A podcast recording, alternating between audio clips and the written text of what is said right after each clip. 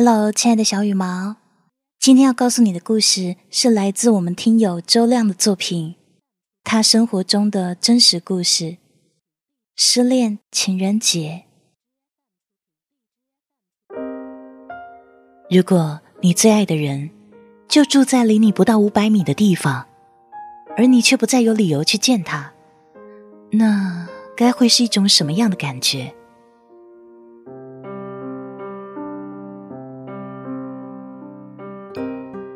我不知道是怎么跟桂子走到这一步的。桂子是一个日本女子，我想我已经失去她了。有时候夜半醒来，才发现自己的心是痛的，仿佛能看到自己的心脏流出大片大片殷红的血。桂子的照片就放在桌上，却是我不敢看的，怕看一次。心就痛一次。我终于需要下定决心接受这个现实，那就是无论我多想花心思去挽留，过去的终究是过去了，我只能选择接受。也许等待，也许就此遗忘。王家卫曾经说过：“当你不能再拥有的时候，唯一能做的，就是令自己不要忘记。”但愿我写下的这些文字可以是一剂良药，医治我深不见底的伤。三年前的三月，我们相识于一次聚会，那是我第一次见到桂子，但是却感觉见到一个许久未见的老朋友。难怪电影《一代宗师》的台词说：“人世间所有的相遇。”都是久别重逢。那时，他站在门口等着人群散去。我向他打了声招呼，他礼貌性的做了回应。回家的路上，我欣喜的发现，我们都搭了朋友的顺风车。我一路说话，他一路望着挡风玻璃，沉默不语。当时，我觉得我们可能从此不再相见。就如那些萍水相逢的路人，我的内心还是有些小惊慌的，生怕真的就此不见，但也没有因此做些什么。心中相信有缘的人会再相遇，不见的人就此不见。冥冥之中，一切天定。他在知春路十三号地铁站下面的马路上下了车。朝太阳园小区的方向走去，我目送良久，直到他的背影远去。车身启动，消失在北京的茫茫深夜。波兰女诗人辛波斯卡在她的名作《一见钟情》中说：“他们彼此深信，是瞬间迸发的热情让他们相遇。这样的确定是美丽的，但变幻无常。”更为美丽。我想，我对桂子是一见钟情。虽然我们的交往变幻无常，但在我的记忆中，那些相遇都是美丽的。后来，因为工作的关系，我经常能够见到桂子。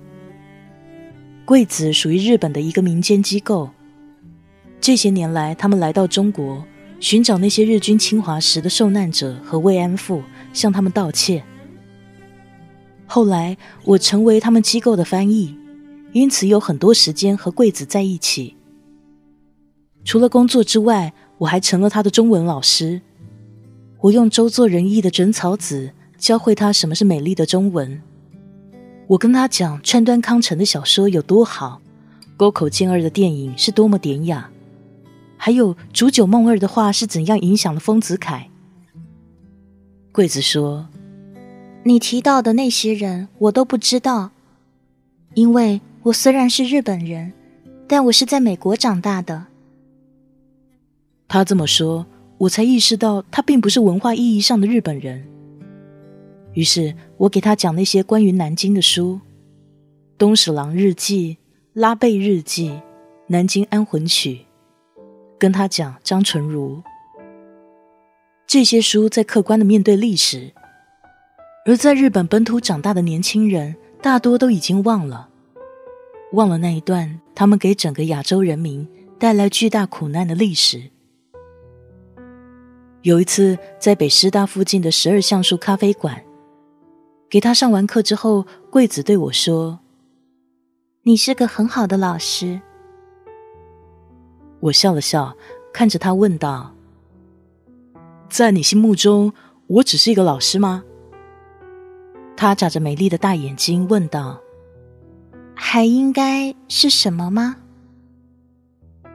我不知道他是听明白了我的话，还是没有听明白。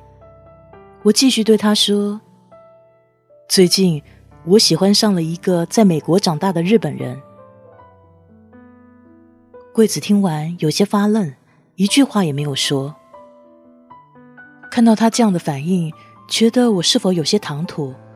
于是我说：“还是先送你回家吧。”下了地铁十三号线，走在回桂子家的路上，我与他并肩而行，两人都沉默无语。许久，他才说道：“周亮，虽然我的外表是亚洲人，但我受的是美国的教育。你有话就直接告诉我，不用太婉转。”听他这么说，我就鼓起勇气，直接对他说道：“我喜欢的在美国长大的日本人，就是你啊。但是你还不是特别了解我呀。”我说：“现在我们就可以开始了解了呀。”好吧，我们可以开始交往，但有一件事情我要先告诉你。啊，你说吧。桂子告诉我，她曾经有过一个男朋友，是个韩国人。他们一起交往有半年，然后有一天，这个韩国前男友拿着一枚戒指向她求婚。桂子当时吓坏了，直接拒绝了。在美国文化中，交往半年，双方还只是处于互相了解的过程中；而在韩国文化中，如果开始交往，目的就是结婚。所以，韩国前男友被拒绝以后，非常的生气，认为他的男性尊严被冒犯了。他俩的关系就这样结束了。讲完这件事后，桂子对我说道：“这样的文化差异带来的冲突和误解，你能够接受吗？”我说：“当然可以啊，中国男人可不是那么一根筋的。”还有一点。以后不能叫我贵子，因为听起来像日本鬼子，还听起来像衣服柜子。我笑着回答说：“好的，贵子。”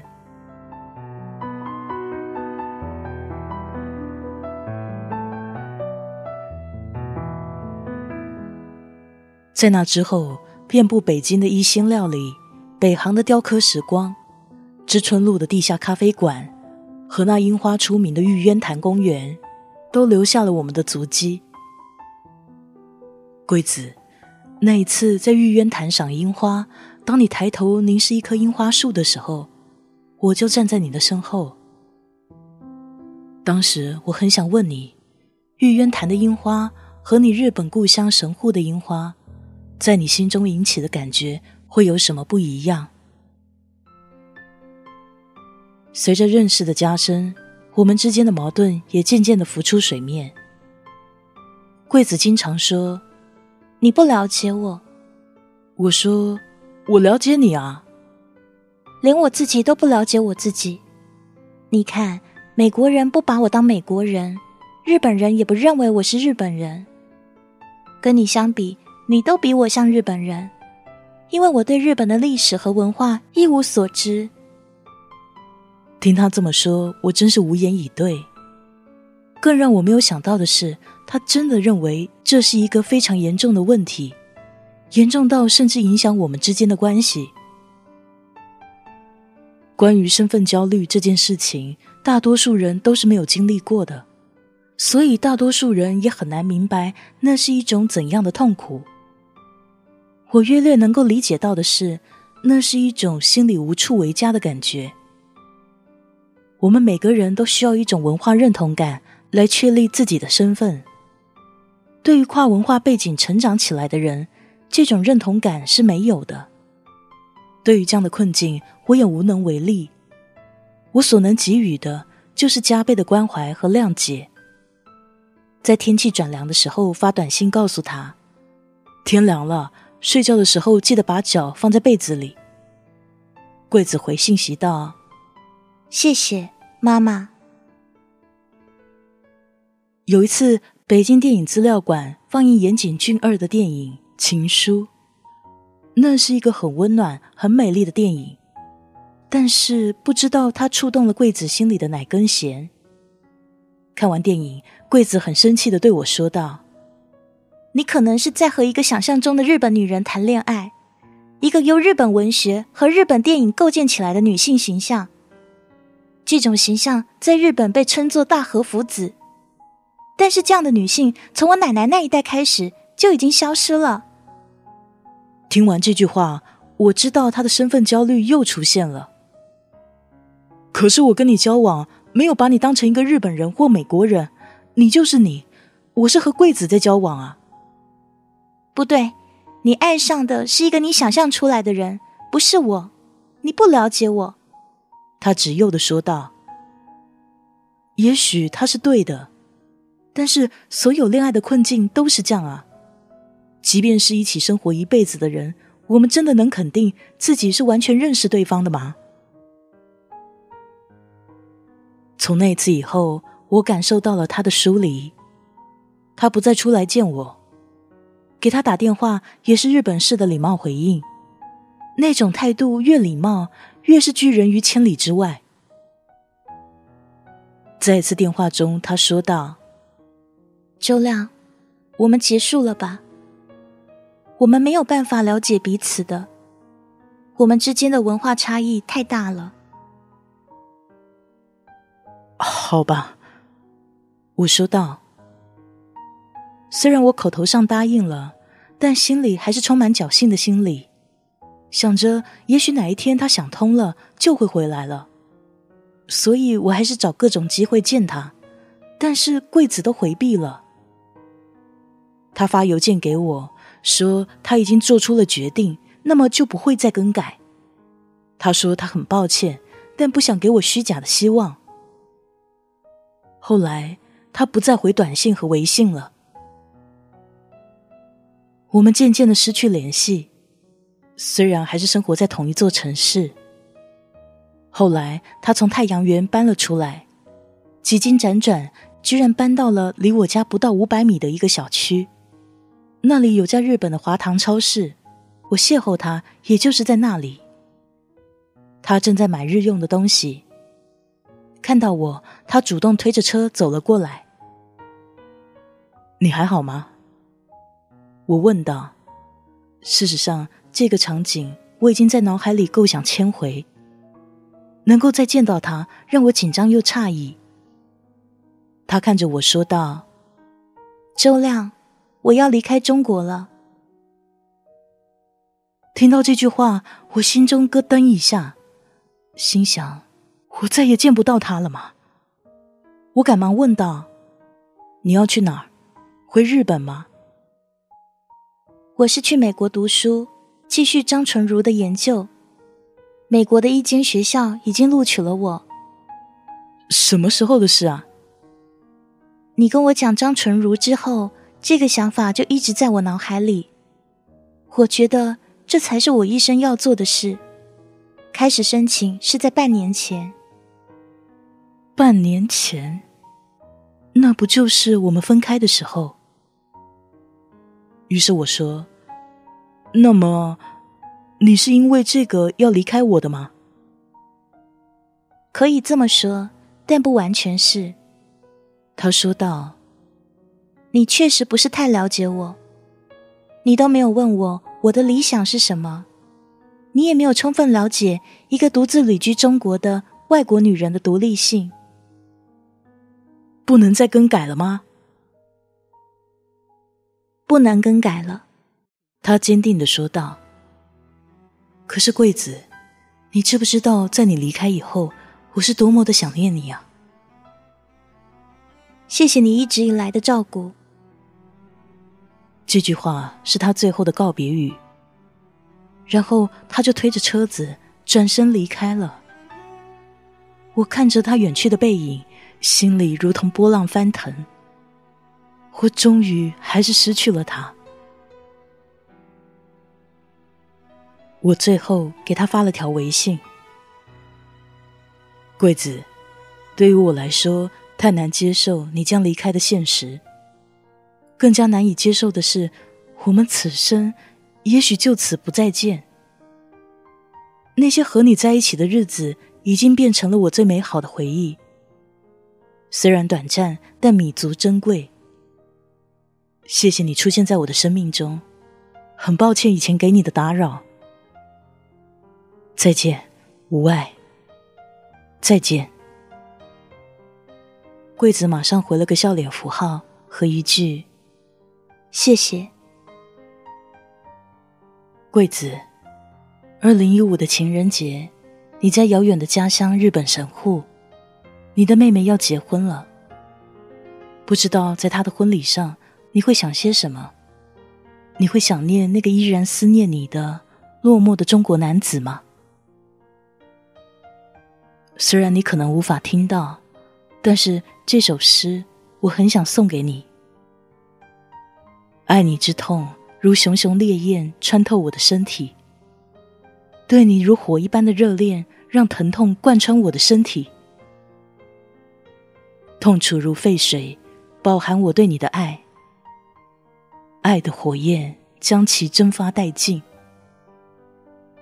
我仍记得你对我说的话。我想着你对我的爱，它将我的躯体撕裂，疼痛，更多的疼痛。你要把我的爱带至何处？你对我说，你将从这里出发。你对我说，你将在这儿把我遗弃。我因此悲痛，因此失去知觉。